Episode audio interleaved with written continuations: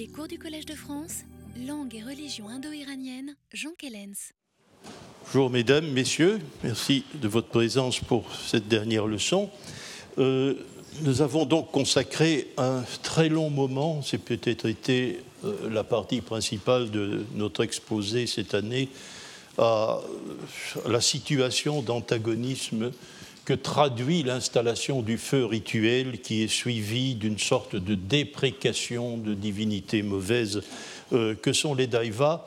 Alors je voudrais aujourd'hui, euh, ce nous prendra moins de temps, mais c'est aussi un problème beaucoup plus théorique que l'on peut euh, expédier de manière plus rapide, n'est-ce pas? Je voudrais tout de même dire quelques mots d'abord au début de cette leçon euh, d'un problème qui, sans doute, ne se serait pas posé il y a 15 ans.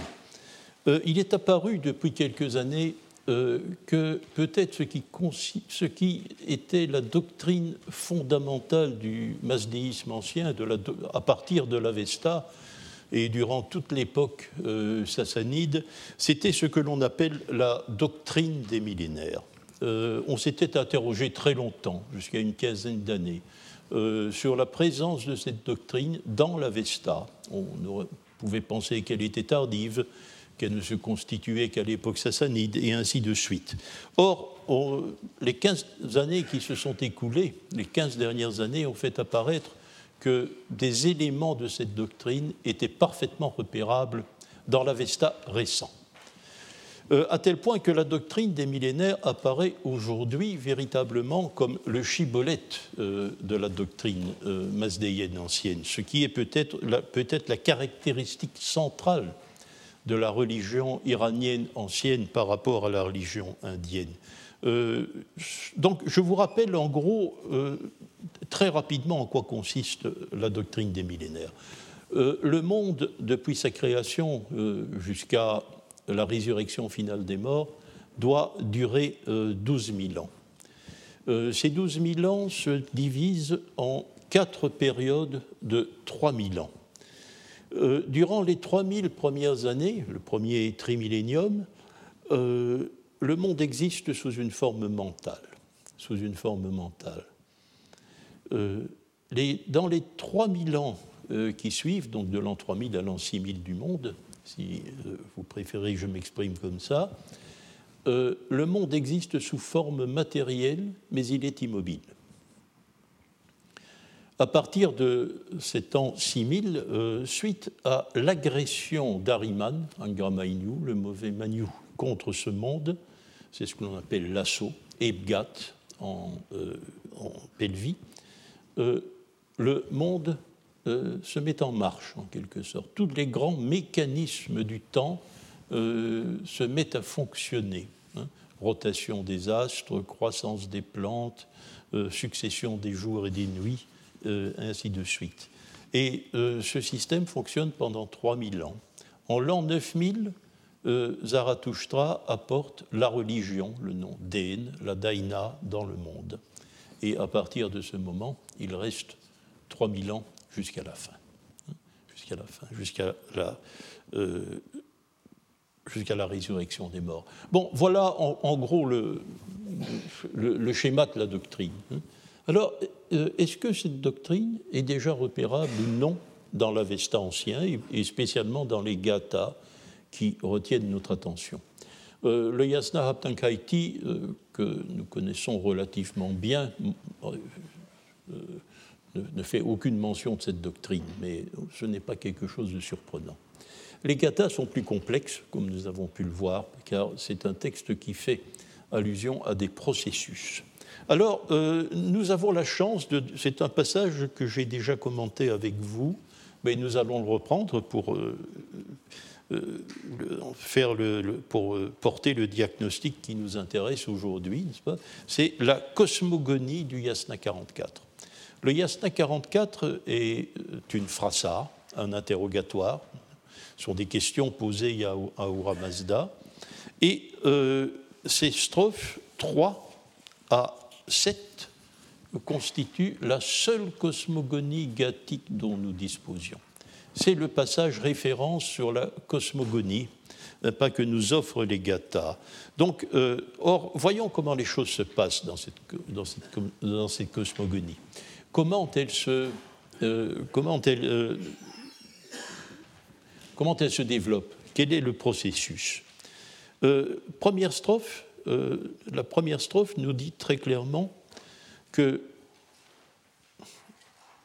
le premier acte possible, c'est euh, la naissance, c'est euh, l'engendrement d'achat. Quel est le père premier de l'agencement Par engendrement, Zanta.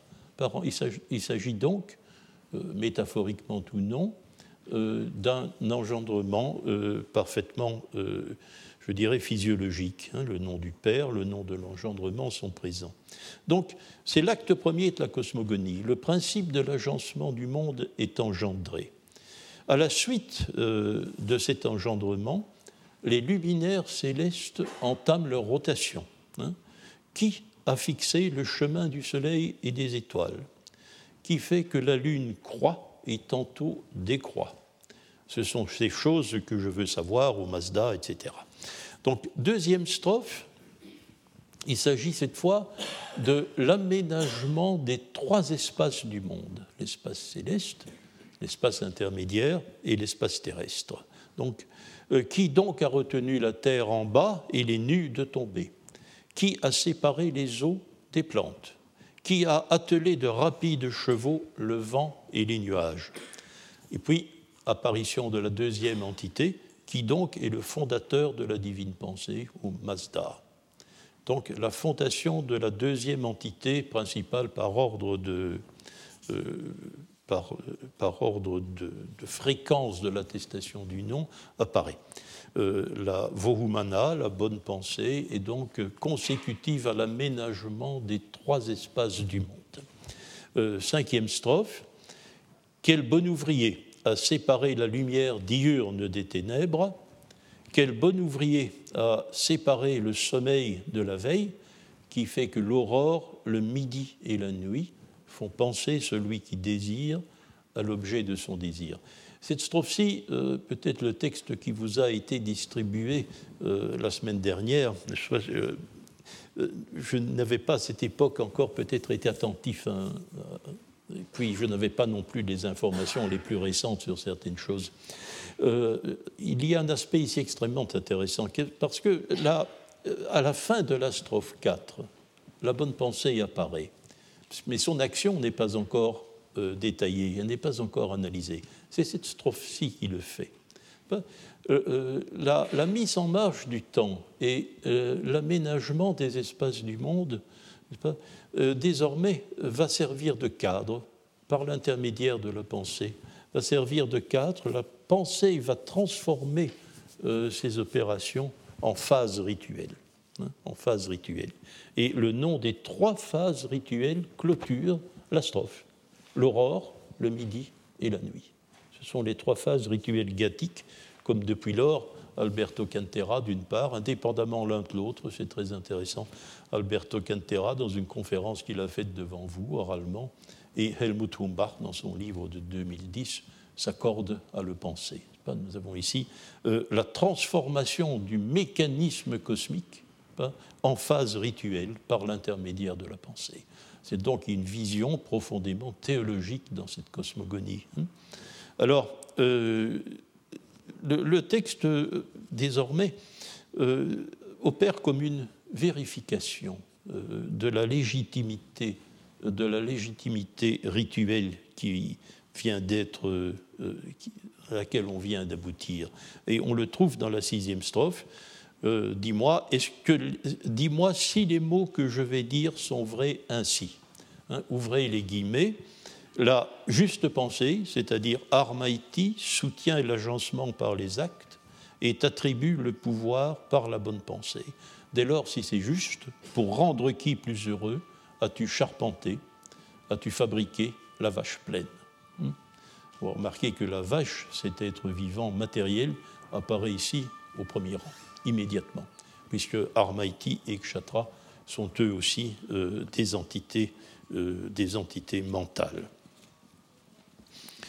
Alors, la dernière strophe, la, dernière strophe cosmogonique, la septième, apparaît donc apparaît comme c'est consacré via les deux entités, Armaiti et Kshatra, à l'apparition des êtres vivants qui charpente la juste pensée avec la capacité de la rendre admirée. Derrière la juste pensée, voyez la terre, puisque c'est sa double nature, qui, par intervalle, a mis un fils debout sur la terre pour le Père. Dès lors, euh, la, cosmogonie euh, se conflue ainsi finalement euh, dans la fondation du sacrifice. Oui, c'est intéressant comme processus cosmogonique. Ce qui peut nous frapper, nous, pour notre vérification, c'est qu'ici, il n'est pas question de faire des entités depuis Acha jusqu'à Armaïti, euh, ce que l'Avesta récent, dans le cadre de la doctrine des millénaires, appelle les Paurva Data Dharman, c'est-à-dire les premières créations. Car selon la doctrine des millénaires que nous pouvons lire dans divers secteurs de l'Avesta récent, la première phase de la cosmogonie consiste à créer les entités mentales, achat, mais d'abord Vohumana. Création de Vohumana, contrairement à ce qui est visible ici avec l'engendrement d'achat, la création de euh, Vohumana est primordiale car euh, c'est, si on veut, le Big Bang de la cosmogonie de l'Avesta récent, euh, Ahura Mazda met en mouvement la pensée. La pensée d'abord. Et grâce à cette pensée qu'il s'approprie, hein, car la pensée qu'il met en mouvement, il se l'approprie, il l'exerce lui-même, Ahura Mazda, c'est, le sens du Yasna 19, si vous voulez vous y reporter. Euh, ben, Mazda prend conscience de l'agencement du monde, il prend conscience d'achat. Hmm. Euh, grâce à la pensée. Donc la pensée précède l'agencement du monde. C'est par la pensée qu'on peut en prendre conscience. Et puis, euh, grâce à cette pensée, euh, Ahura Mazda devient capable d'exercer le pouvoir, d'exercer le kshatra. Il se l'approprie. Donc, ces entités neutres et abstraites, n'est-ce pas, sont les toutes premières créations. Elles sont d'ailleurs appelées comme ça, les premières créations créées. Hein avec une belle, belle amphigourie sur le mot création. Première création créée, dira la récent. Ici, il n'est pas question de ça. Vous voyez que euh, le schéma est différent. Pas? Il y a en fait, euh, en fait, il y a un entrelac. Les créations abstraites alternes, pas, euh, constituent une sorte de réseau qui enserre les, les créations naturelles. Et ces créations naturelles confluent, cela c'est commun à la pensée, mais c'est un schéma de, de l'Avesta ancien de l'Avesta récent, mais c'est un schéma indo-iranien global. Hein, euh, bien sûr, tout cela aboutit à la fondation du sacrifice. C'est aussi le cas d'ailleurs euh, dans la cosmogonie de l'Avesta récent. Donc nous ne pouvons pas euh, déceler dans la cosmogonie vieille avestique telle que nous la lisons ici une succession de phases. Hein. une succession de phases où l'on voit d'abord l'état mental, puis l'état matériel immobile, enfin euh, l'état euh, matériel mobile.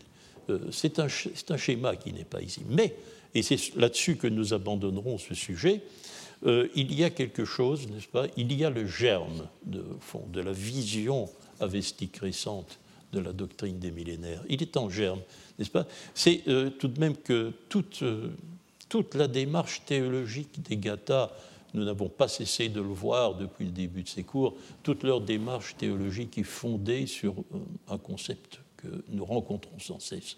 C'est la double nature des choses. Hein. Les choses ont une double nature. Elles ont une nature osseuse et une nature, euh, euh, une nature mentale, n'est-ce pas? Toutes les divinités fonctionnent de cette manière, tout le monde fonctionne de cette manière, et c'est quelque chose qui nous aurait peut-être échappé à jamais si le schéma n'avait pas été euh, trahi en quelque sorte, n'est-ce pas? Si euh, l'aveu n'en avait pas été fait, surtout à propos d'Armaïti, hein, où les textes disent encore clairement qu'elle est la terre, mais qu'elle est aussi une allégorie féminine de la pensée. Euh, pourquoi est-ce que là, le secret n'est pas gardé dans la terminologie? Nous avons une raison, je crois, une raison euh, qui apparaît presque clairement dans les textes, n'est-ce pas? Entre autres dans l'Yasna Haptankaiti. C'est que la terre, c'est ce qui porte le sacrifice. Alors, euh, le caractère concret de la terre est beaucoup plus sensible que celui de n'importe quelle autre entité, de n'importe quelle autre divinité. Euh, c'est la porteuse du sacrifice. Le feu rituel est alimenté par la terre, il repose sur la terre et les sacrifiants aussi. C'est une idée que nous trouvons, et je, terminerai cette réflexion là-dessus. Alors, je voudrais, euh, c'est ce que je me promettais de faire euh, aussi euh, comme ultime vérification à la fin de cette série de cours, c'est tout de même dire un mot du monothéisme, puisque le système gathique a été considéré, il est toujours traditionnellement comme l'un des, euh, l'un des grands systèmes de formation d'un monothéisme religieux avec euh, la formation du monothéisme juif. Euh, je voudrais aborder ce problème d'une manière qui ne soit ni théologique, bien sûr, mais non plus théorique, et voir comment fonctionne en définitive ce bien réel panthéon dont euh, nous avons la mention avec le nom des entités euh, dans les gathas. Alors, euh, il faut peut-être commencer par se rappeler la vieille question dite des Ameshaspenta. J'en ai parlé pour vous exposer les restrictions que nous devions faire à cette et à cette appellation et à la doctrine traditionnelle qui veut que dès le départ, euh, dès les Gathas, le grand dieu Auramazda soit, soit entouré euh, de six entités permanentes et fixes, en quelque sorte canoniques, c'est le terme qui a été euh, emprunté. En réalité, les différentes strates de l'Avesta présentent ce panthéon d'entités de manière n'est pas composé de la même manière, n'est-ce pas? Alors, nous allons nous rappeler ça. Pour, euh, les listes que vous pouvez euh, observer dans la projection sont toutes les trois restrictives, il faut le savoir. Elles n'ont rien de canonique. Ce sont des listes restrictives, comme l'a montré Johanna Arten euh, depuis 1982. la liste récente, qui passait pour la liste canonique, n'apparaît comme telle que dans le livre des Yachts. C'est très curieux, mais seuls les Yachts disent de manière explicite que les entités sont sept, il y en a sept avec Awa Mazda, ce sont ces six-là, toujours mentionnés dans cet ordre, effectivement, il y a un ordre fixe. Mais euh, ce n'est pas vrai de tout l'Avesta récent. Le Yasna, par exemple, mentionne parfois quelques entités supplémentaires. Ce n'est pas évidemment le lieu aujourd'hui de.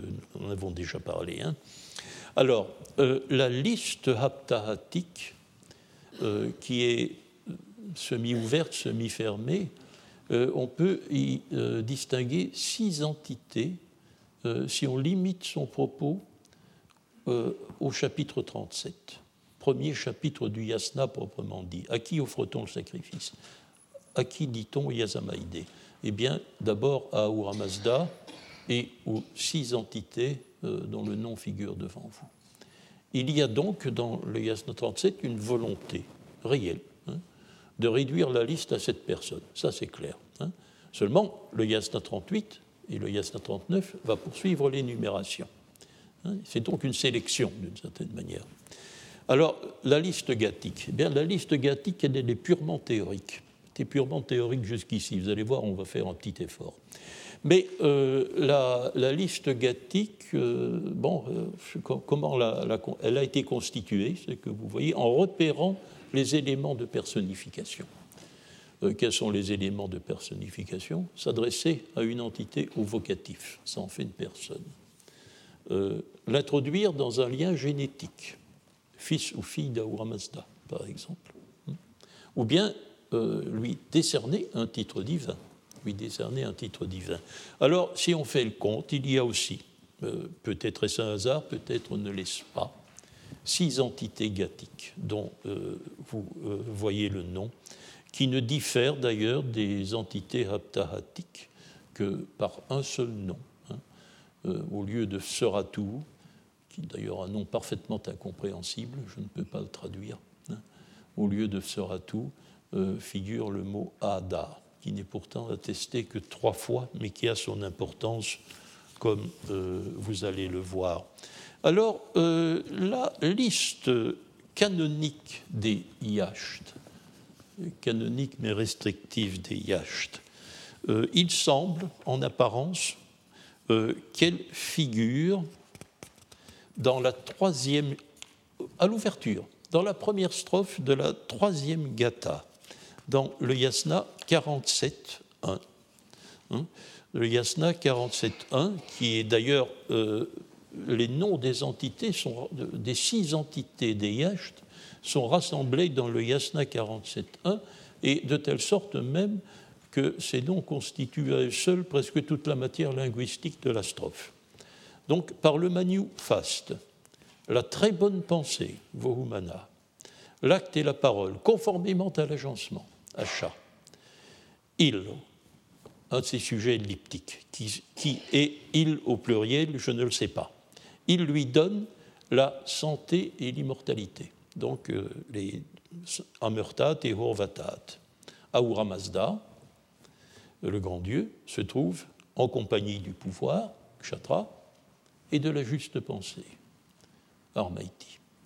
Et eh oui, euh, ici sont rassemblées avec le Manu, mais aussi la triade du comportement, dans cette toute première strophe de la Ginta Spenta euh, les six entités de base euh, de la liste récente.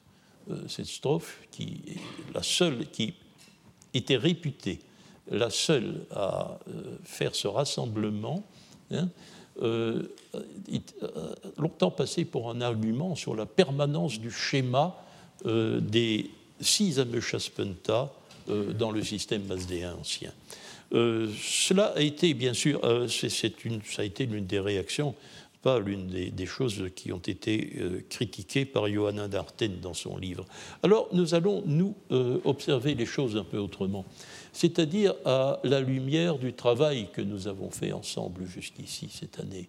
Nous avons tout de même euh, observé selon quel processus les, le panthéon des Gathas était intégré pas, euh, au rite de la Gata ou Navaiti, au long rite, euh, avec son long processus hein, de la toute première Gata. Et nous avons vu, euh, nous avons pu faire certaines observations. Je vous les rappelle.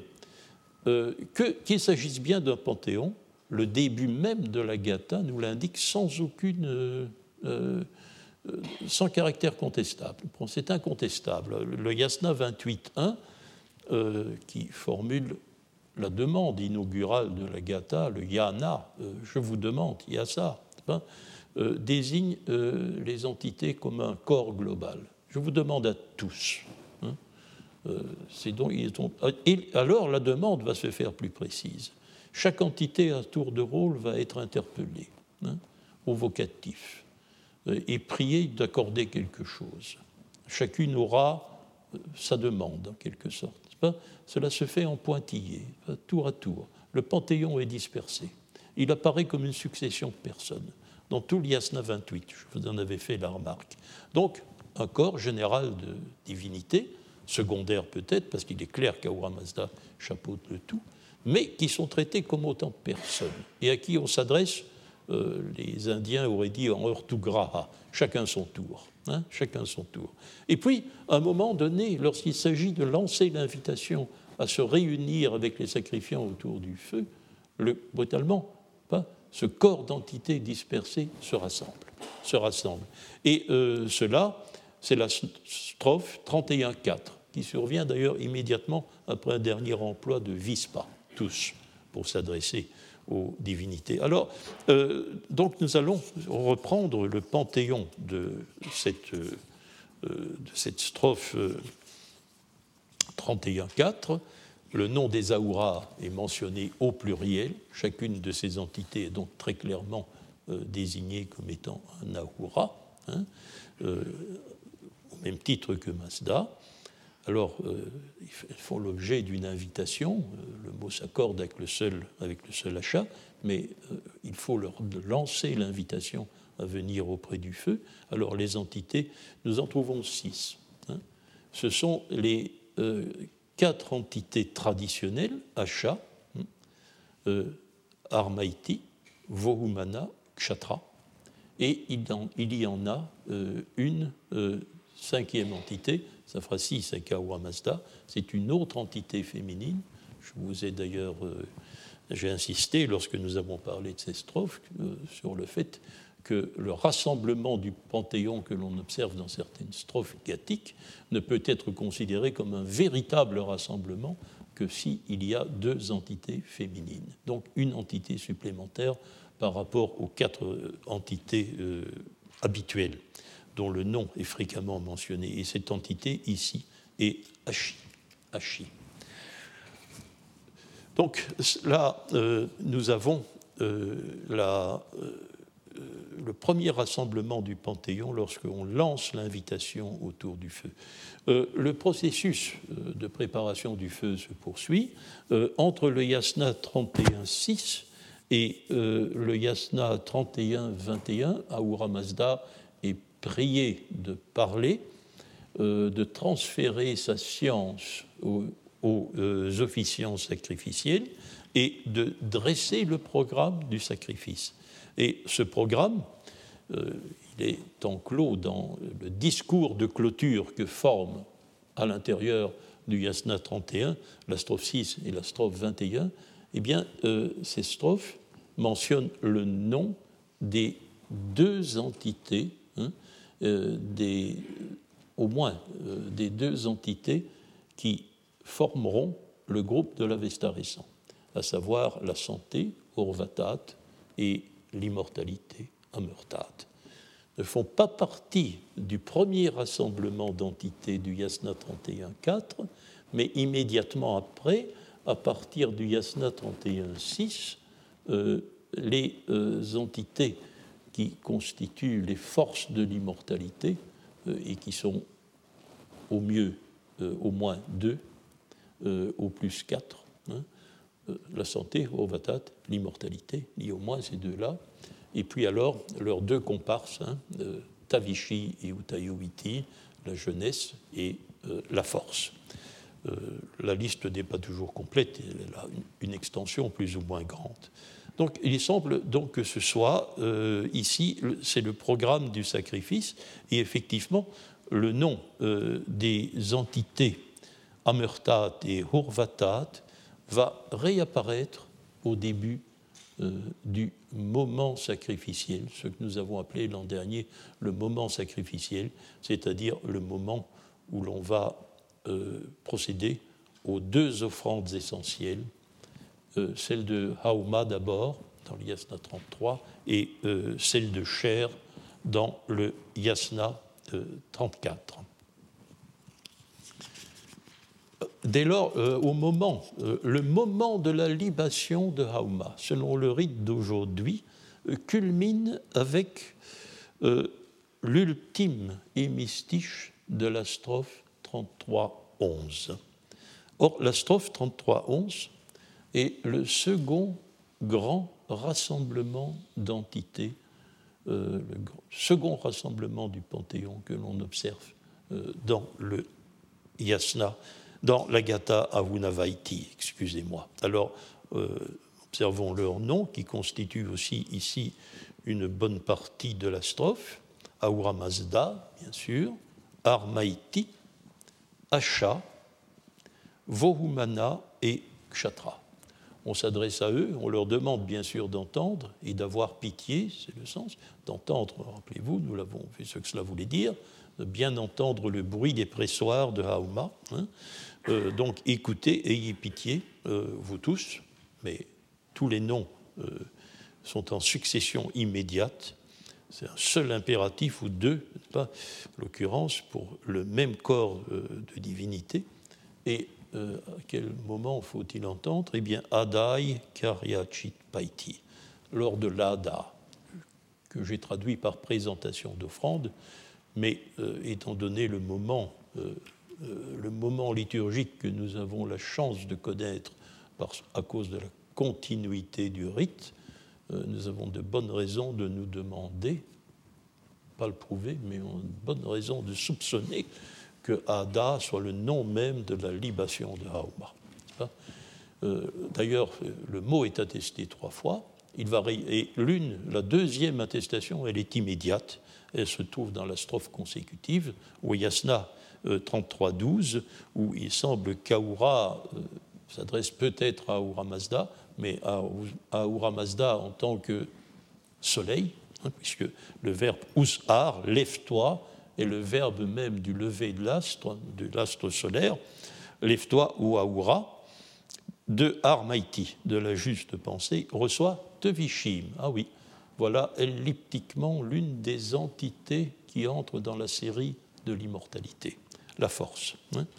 Et euh, de, tout cela par la très bonne de, euh, de, par le Manu, et alors reçoit euh, de la de l'ADA. Hein, L'ADA fonctionne comme une entité ici, effectivement, il entre dans la liste, reçoit euh, la vivacité, hein, la, vivacité, reçoit la force agressive dominante de l'agencement, et euh, de la bonne pensée reçoit la sera tout, rassemblement d'entités avec Ada. Euh, le processus, euh, nous allons le laisser ici. Alors, nous, voyons en fait ce qui peut faire la différence entre la Gata Hunavaiti et la Gata Spentamainu. C'est quelque chose que nous avons déjà observé. c'est que la liturgie de la Gata Hunavaiti est une liturgie très progressive. Euh, elle s'étale au long pas, du processus liturgique. il faut un, grand nombre d'opérations, de phases sacrificielles pour arriver à l'offrande finale.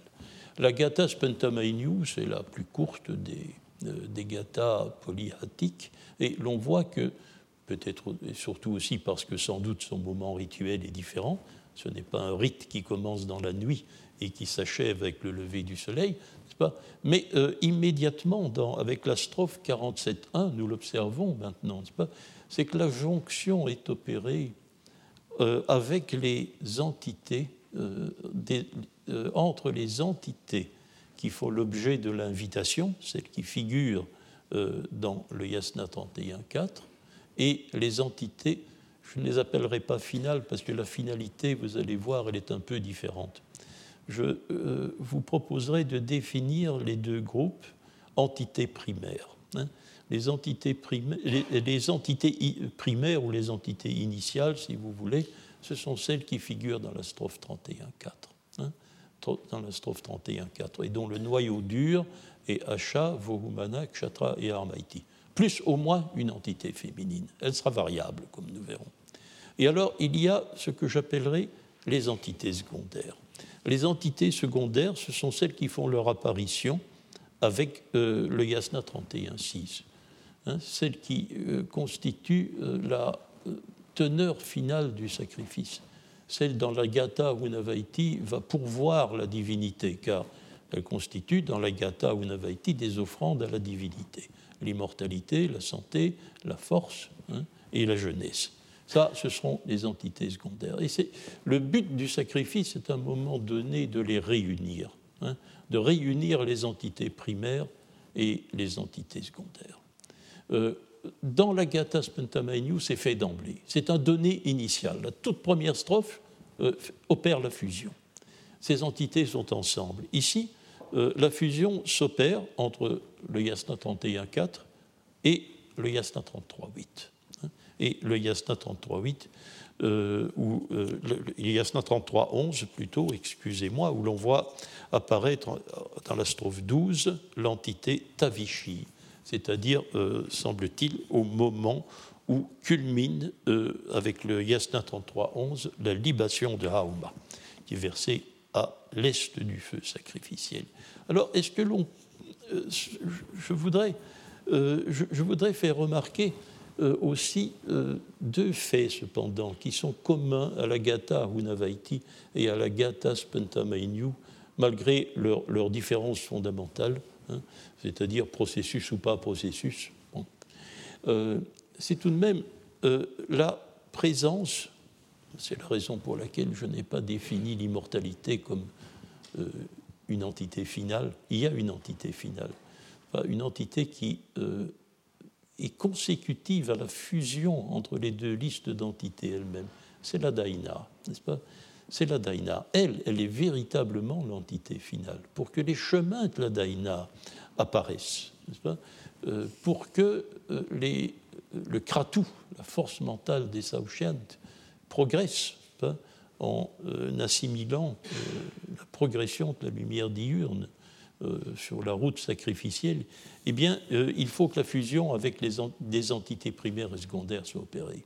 Et alors apparaît la Daïna qui, elle, euh, apparaît littéralement comme l'entité finale par excellence et unique du processus. Nous le voyons de manière extrêmement claire avec le Yasna 33.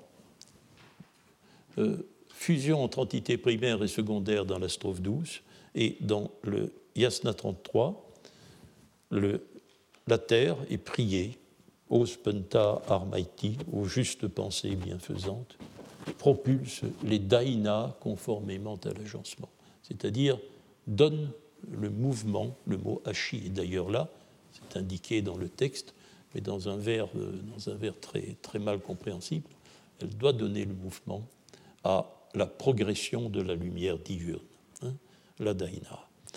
Euh, on retrouve euh, euh,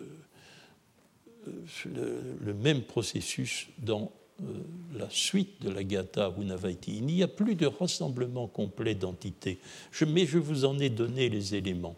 Lorsque, au Yasna 34, l'on va procéder à l'offrande de carne, au dépôt de chair animale dans le feu, eh bien, on verra réapparaître le nom d'Amurtat et Horvatat, hein, du Yasna 34.1 ou Yasna 34.11. Eh bien, dans la strophe 34.13, la Daïna aussi va prendre la route. La Daïna des Saouchiant, Daïna Saouchiantam, Vrakchat, elle chemine. Hein.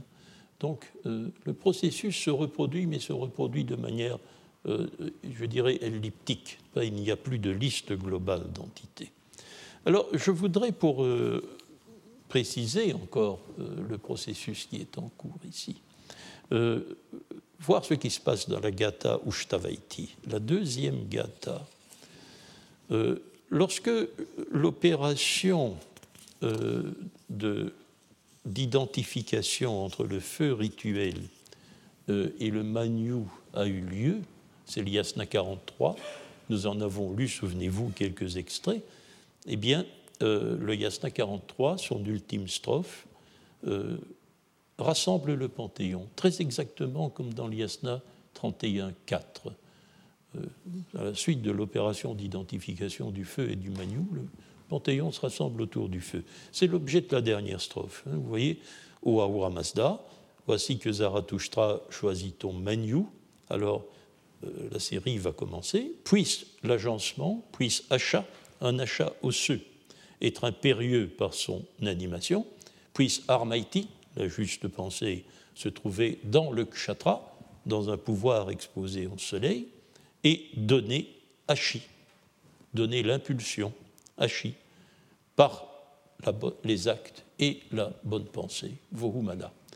Donc, ce sont très exactement les entités du yasna 31, 4, les, entités. Euh, euh, et euh, dans le yasna 45, 10, la fusion s'opère entre ces entités primaires et ces entités secondaires.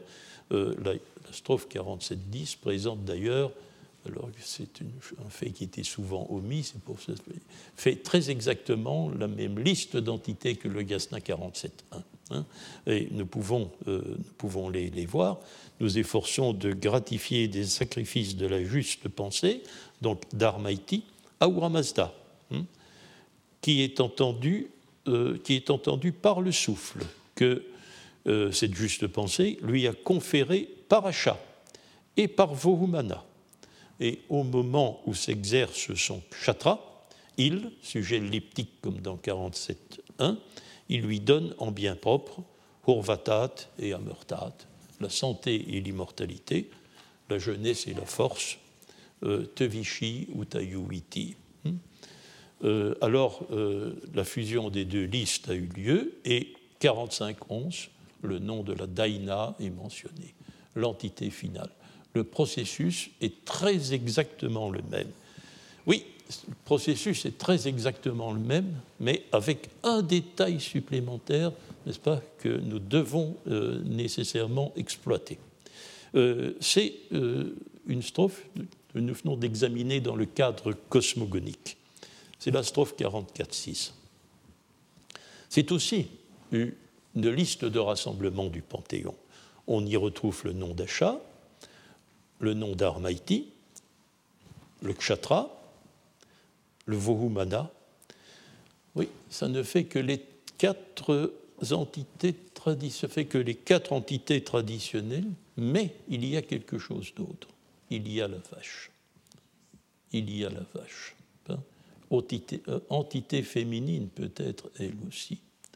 Alors, euh, l'hypothèse que je voudrais faire maintenant devant vous, n'est-ce pas, c'est celle-ci. Comment s'opère la fusion entre les entités euh, primaires et les entités secondaires? Qu'est-ce qui fait que les allégories abstraites de la pensée sont brutalement réunis aux entités de l'immortalité? Ben, c'est bien entendu l'offrande sacrificielle. Elle apparaît ici, par l'intermédiaire de la vache et de son immolation. Alors, euh, ça peut être naturellement autre chose. Il y a une entité que j'appellerai ici opératoire. L'entité opératoire, euh, c'est la vache. Si nous revenons euh, à la situation beaucoup plus complexe, beaucoup plus progressive de la Gata Avunavaiti. Il y a aussi une entité opératoire. Et cette entité opératoire, son nom figure dans la strophe 11, euh, dans la strophe 11, juste avant que Tavishi ne soit introduite dans la liste de 13. Et ce n'est pas la vache ici, mais c'est aussi une entité sacrificielle. Euh, celle euh, qui joue le rôle du trait d'union entre la pensée et l'immortalité. C'est Ada. Et euh, c'est l'autre versant du sacrifice, hein. c'est-à-dire le mot qui, au moins, qui désigne, ou tout au moins est prononcé au moment où l'on procède à la libation haumique. Hein. Donc, le hauma d'une part, la vache d'autre part, euh, constitue l'agent sacrificiel par excellence qui permet de, penser, qui permet de passer de la pensée à l'immortalité. Hein. Euh, nous pouvons euh, voir, alors je voudrais poursuivre la, je vais dire, la vérification un peu plus loin. je vais vous faire remarquer que dans la Gata Spenta Mainyu, hein, euh, dans, la Gata Spentamainu, entre la strophe 47.1 euh, euh, et la strophe 49.5, la strophe 49.1 strophe 49.1 comporte la troisième et dernière attestation gathique du mot Ada. On demande au Dieu de venir, venez, dit le sacrifiant, euh, car notre Ada, alors disons, ayons l'audace de dire la libation trauma, est excellente. Elle est excellente, venez. Hein, donc, euh, ici aussi, le mot Ada figure entre les deux rassemblements du Panthéon.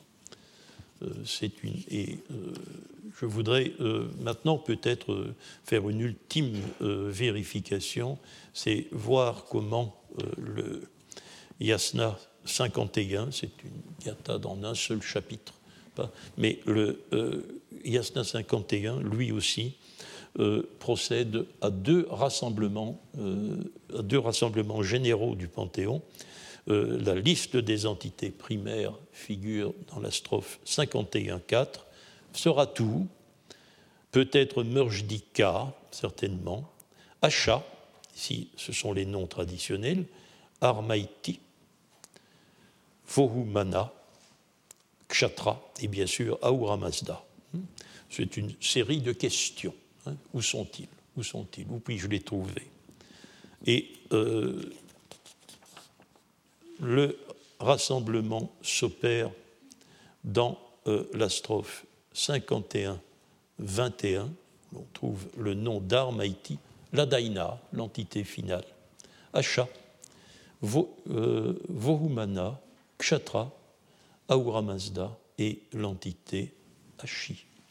L'entité Ashi. Alors, euh, ici, les entités secondaires ne figurent pas, c'est immédiatement l'entité finale d'Aina, mais voyons ce qui se situe à mi-chemin, en quelque sorte, plus près de la strophe 4 que de la strophe 21. Bien, on trouve le Yasna 51.7. Ô Mazda, toi qui as taillé la vache, les eaux et les plantes, donne-moi l'immortalité et la santé par le maniou très faste, la force et la jeunesse par la bonne pensée. Euh, le nom des entités, euh, euh, des entités secondaires figure est rassemblé ici avec la vache, hein, avec la vache, dont le nom d'ailleurs est déjà attesté dans la strophe 5, qui n'est pas très facile à comprendre mais on, voit à nouveau ce rôle de transition pas, joué par l'entité vache. Hein, dans ce, alors, ce Yasna 51, les auditeurs du séminaire le savent bien, il présente cette particularité dans le rite gathique que l'immortalité est ici réellement quelque chose que les hommes demandent. Alors que dans les autres gathas, euh, l'immortalité quelque chose que l'on offre aux dieux par le sacrifice. Euh, c'est ce qui fait la nature de l'offrande. Hein. ce qui fait, euh, ce sacrifice est conçu comme le renforcement de l'immortalité divine. Bien ici, non. c'est les hommes qui la demandent, l'immortalité, ce qui va avec hein, les autres entités secondaires, ils la demandent pour eux-mêmes. C'est une caractéristique de l'ultime gata et qui tient peut-être à ce que je crois être sa fonction. Parce qu'il me semble que l'ultime gata constitue un rite funéraire. Euh, le rite funéraire, évidemment, rend logique euh, cette demande-là. Bien, alors voilà, nous avons vu ce qu'est le panthéon. Bien sûr, est-ce que revenons au mot monothéisme pour terminer, si vous voulez bien. Euh, il y a un panthéon, mais un panthéon de dieux subordonnés. le nom des dieux auxquels le Rig Veda indien que le Rig Veda indien nous donnerait à, attendre sont absents. Euh, mais nous avons vu que dans le panthéon même de l'Avesta récent, euh, il n'y a guère que trois divinités, euh, que trois divinités traditionnelles qui soient de retour, en quelque sorte, dans le panthéon de l'Avesta récent. Souvenez-vous, c'est le petit-fils des eaux, Apamnapat, mais petit-fils des eaux, on ne peut pas parler avec lui de retour au polythéisme, puisqu'Apam n'est qu'une forme du feu sacrificiel. C'est le feu après le sacrifice, quand il a été éteint. Donc une forme du feu, ça ne compte pas. Hein. Euh, il y a le dieu Vayu qui pose un problème difficile. Euh, bon, je préfère le laisser en réserve. mais c'est un dieu mal intégré, nous le savons bien. Hein. Il, ne, ne, joue jamais le rôle d'un patron d'un temps sacrificiel. Euh, c'est un dieu qui semble s'introduire assez hâtivement euh, dans les listes énumératives. Euh, il y a bien sûr le cas de Mitra, dont nous avons parlé il y a deux ou trois ans. Hein. Alors, Mitra, bien sûr, son nom ne figure pas une fois au pluriel, c'est-à-dire autrement que comme divinité. Le mot est attesté, mais ne désigne pas une divinité, une fois dans les gathas. Alors, est-ce que son absence est hasardeuse? On l'a dit, hein. vous savez que Madame Boyce, par exemple, qui ne croit pas au monothéisme des Gathas, ou Cherveux, qui n'y croit pas non plus, ont pu écrire que, puisque les Gathas sont des hymnes à Uramasta, il n'est pas, nécessaire de prononcer le nom d'autres divinités. Est-ce qu'on peut le dire Moi, je voudrais peut-être euh, euh, expliquer l'absence hasardeuse d'une autre manière. Euh, en pensant que c'est le cas, n'est-ce pas? J'imagine la situation où les prêtres des Gathas connaissent parfaitement Mitra et en d'autres occasions peuvent lui offrir des cérémonies sacrificielles. Ont-ils une raison de ne pas prononcer son nom ici? Oui, une excellente. Euh, c'est la même chose pour Apamnapad d'ailleurs. Hein. N'oublions pas que nous avons vu les gathas comportent trois temps rituels l'aurore, le midi, la nuit. Euh, L'Avesta récent possède cinq temps rituels. Il y en a deux de plus. Entre l'aurore et midi, il y a la matinée, Havani. Hein. Entre midi et la nuit, il y a l'après-midi, Uzayeirina. Or, Mitra est le dieu du temps Havani et Apamnapat, le dieu du temps Uzayeirina, le dieu de l'après-midi. Et c'est un hasard si ces deux divinités, toutes traditionnelles qu'elles soient, ne sont pas mentionnées, alors que justement euh, le système liturgique euh, ne comporte pas les temps rituels qui leur correspondent. Nous avons là une, raison euh, véritable peut-être, nous la tenons, c'est une hypothèse, mais nous tenons une raison relativement objective à leur absence. Hein, on, peut faire. on peut voir les choses comme ça. Alors, il y a une deuxième raison. Il y a une deuxième raison. C'est que peut-être les, le peuple des Gathas, pour l'appeler comme ça, le peuple des Gathas ne connaissait pas de divinité Mitra. Pourquoi pas hein?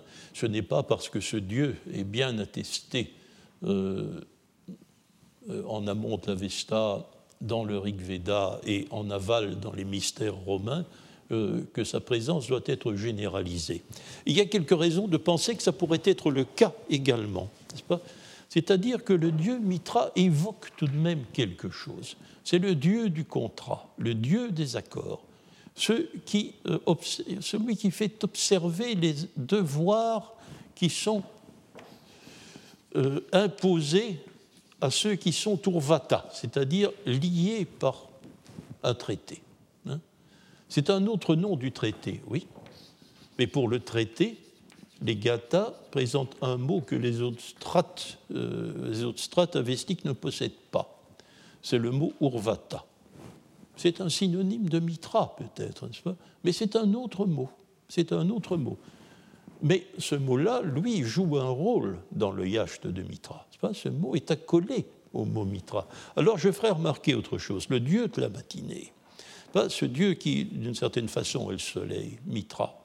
Hein, euh, il est euh, la divinité qui incarne dans le cours du temps très exactement une autre conception qui figure dans les Gathas et qui est l'Amaïta. C'est un mot un peu énigmatique, n'est-ce pas? Mais je dirais, pour le traduire ici avec vous, je dirais le contraste.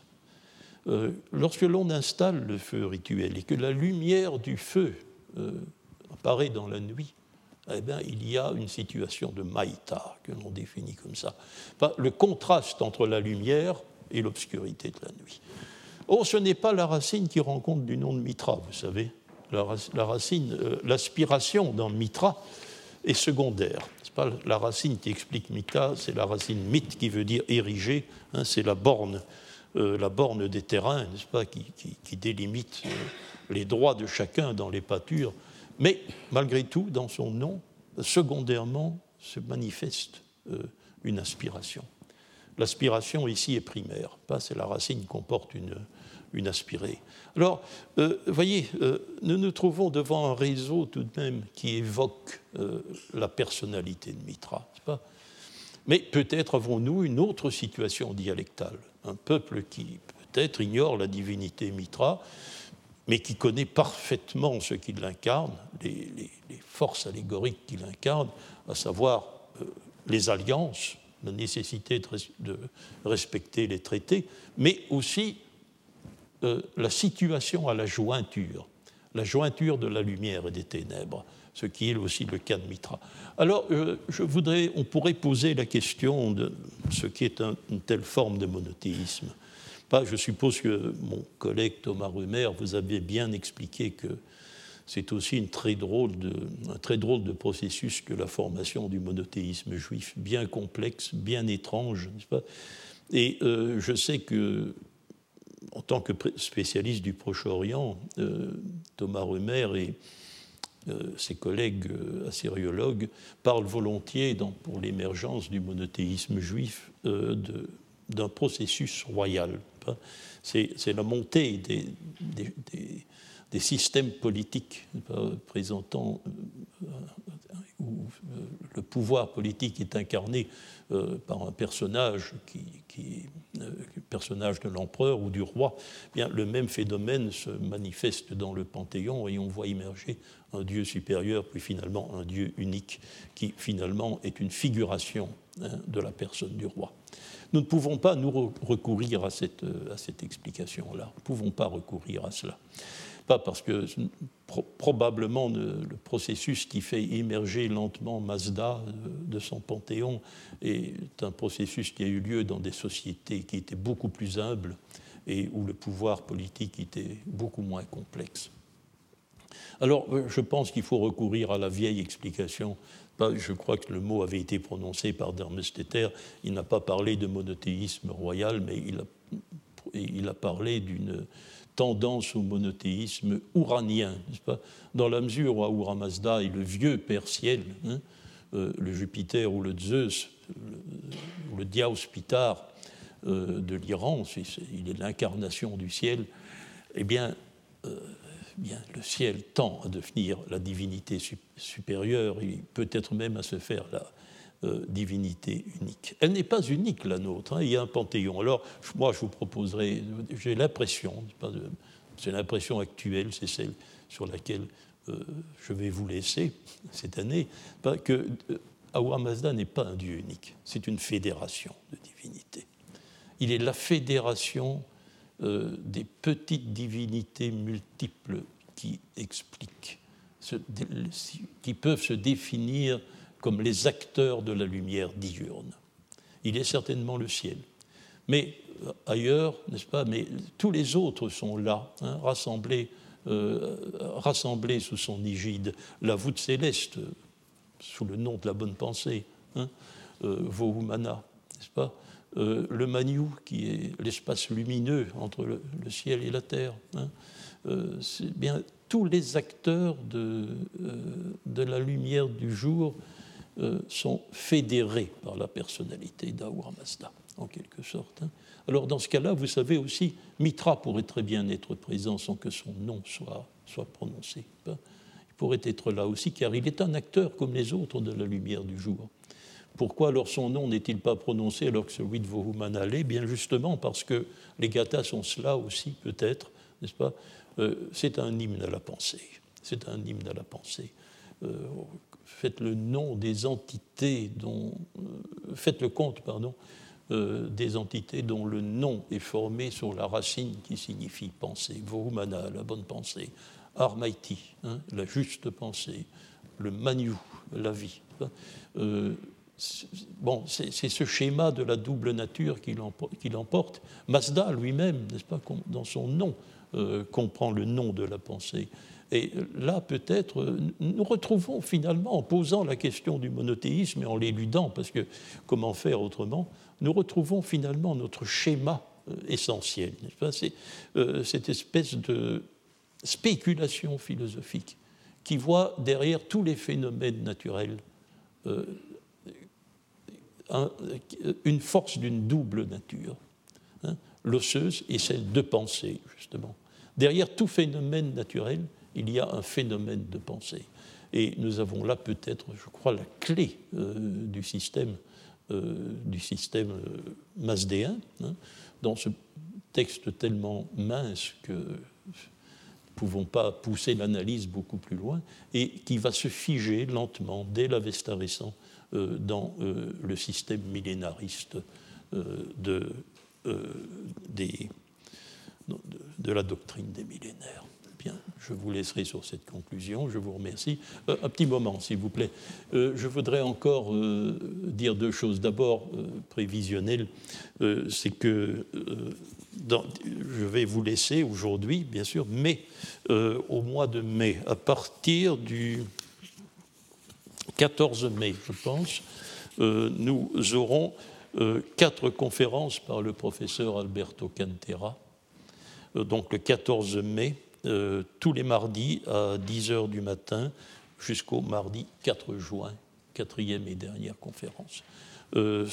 ces conférences auront pour titre la liturgie longue zoroastrienne, c'est-à-dire le yasna, on peut l'appeler comme ça entre nous, et la manière que nous avons de l'aborder maintenant, euh, la nécessité aussi de faire une nouvelle édition, euh, tout cela nous sera euh, expliqué par Alberto Cantera. C'est un peu plus lointain, ça concerne, ça concerne l'année prochaine, l'année académique prochaine, mais notre activité commune, si vous voulez la maintenir, elle commencera dès le 7 ou le 8 novembre et par un colloque. Hein, par un colloque euh, organisé dans une certaine mesure, euh, quoi qu'il soit à la retraite, euh, mon collègue Pierre Briand et moi, qui sera en deux jours, le 7 et le 8 novembre, il sera consacré à la religion des Achéménides et au problème plus restreint de la confrontation des sources confrontation des sources que nous avons sur la religion achéménide. Alors voilà, après cette annonce, je vous remercie. Si vous avez une question, comme c'est la dernière leçon, allez-y. Euh, Ce n'est pas traditionnel, je le sais, mais si vous avez une question, je suis à votre disposition.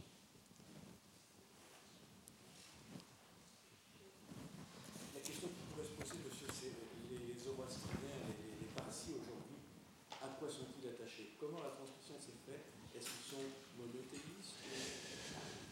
euh, Oui et non aussi. Oui, euh, il faudrait leur demander d'abord. Euh, mais d'autre part, je, ne suis pas non plus véritablement spécialiste de la, de la religion zoroastrienne d'aujourd'hui, je, ne sais pas. Mais je sais que c'est un débat qui les a agités. Hein. On peut répondre aussi sur tout cela, n'est-ce pas? Dans le courant du XIXe siècle, et bah, la rencontre finalement avec Martin Hauck a suscité ce qu'on a a euh, ce qu'on a appelé la réaction des partis protestants, qui entendaient être strictement, euh, euh, monothéistes et donc de ne se référer qu'aux seuls gathas, puisqu'elles sont en tout cas d'apparence monothéistes. nous savons bien que c'est plus compliqué que ça, nous autres. Mais bon. Mais alors, d'autre part, pas notre, pas si vous avez encore connu Barman Mouradian, qui est un zoroastrien iranien de Yazd, Bien, euh, il, témoignerait très facilement, il me l'a expliqué, que bon, bah, de temps en temps, on, peut, on peut tout de même offrir un chevreau à Mitra. Hmm Ça ressemble un petit peu à l'énothéisme des Égyptiens, où dans un endroit précis, on sacrifiait, on, on donnait un culte à un dieu, et puis on changeait de lieu, mais en fait c'était le même, même s'il n'avait pas le même. Oui, euh, c'est peut-être ça, c'est une chose qui est possible peut-être pour l'Avesta récent. Il suffit de changer la dédicace. On l'a montré, possible. Hein. On peut faire un yasna pour quelqu'un d'autre qu'Ahura Mazda. Pour les gathas, nous ne savons pas. Encore que, euh, bon, euh, est-ce que ces rites centrés sur les temps quotidiens, hein, qu'est-ce que nous avons? Nous avons un rite quotidien de type de type auroral, c'est la Gata Unavaiti. Nous avons un rite quotidien, probablement nocturne. Hein. C'est la deuxième Gata, la Gata Ushtavaiti. Il semble que la Gata Spentamainu, ce soit un peu plus clair, c'est un rite quotidien de type euh, du temps de midi. Hein. Alors, nous avons un rite funéraire, le Yasna 51, et nous avons euh, un rite matrimonial, le Yasna 53. c'est tout ce que nous avons. Je veux dire, qui avait-il d'autre hmm? Qui avait-il d'autre c'est la raison pour laquelle, euh, c'est une réponse, je dirais, on ne pourra jamais y répondre, parce que euh, qu'est-ce que c'est? C'est la raison pour laquelle je vous dis aussi, nous avons un texte essentiellement liturgique. Euh, nous n'avons pas de texte mythologique, mais n'allons pas dire qu'il n'y a pas de mythologie, nous n'en savons rien. Nous savons rien. toute la littérature mythologique qui a pu exister n'est pas là nous avons, euh, pour ça j'insiste beaucoup, notre documentation est strictement contextualisée. Et nous ne pouvons pas sortir de ce contexte. Maintenant, euh, Céline Redard, grâce à elle, hier, j'ai remarqué autre chose. Bon, nous avons euh, un petit mythe, n'est-ce pas, lorsque le, héros Traitauna enlève ces deux femmes au monstre Agida dans le Yasna 5. Alors, bon, ça apparaît dans, euh, dans le Yacht 5. Bon, texte de l'Avesta récent. allusion à un mythe, n'est-ce pas? Le rapt des deux femmes du, méchant. bon. Bien, eh bien, euh, la description des deux femmes, c'est un vers du type Vaishto-Ishti, comme l'a montré, euh, comme l'a montré Hoffman. Hein. Nous avons tout ce texte qui se rapporte à l'épisode des femmes d'Ajida Haka, 7 plus 7 plus 5. C'est un vers euh, Vaishto-Ishti. Alors, bon, il semble donc que ce mythe existait à l'époque où on rédigeait étant ce maître, ce qui n'est plus le maître de l'Avesta récent. Est-ce que ça, nous laisse, ça nous laisse rêveurs éventuellement sur l'âge des mythologies. Hein. Et ça nous montre certainement qu'il existait des, des narrations, des, des, textes mythologiques, d'autres choses aussi peut-être. Non, euh, nous ne pouvons travailler que sur des textes très contextualisés. Alors, qu'est-ce qui existe en dehors, mon Dieu hein. Je vous remercie. Merci beaucoup pour votre présence cette année. Retrouvez tous les contenus du Collège de France sur www.colège-2-france.fr.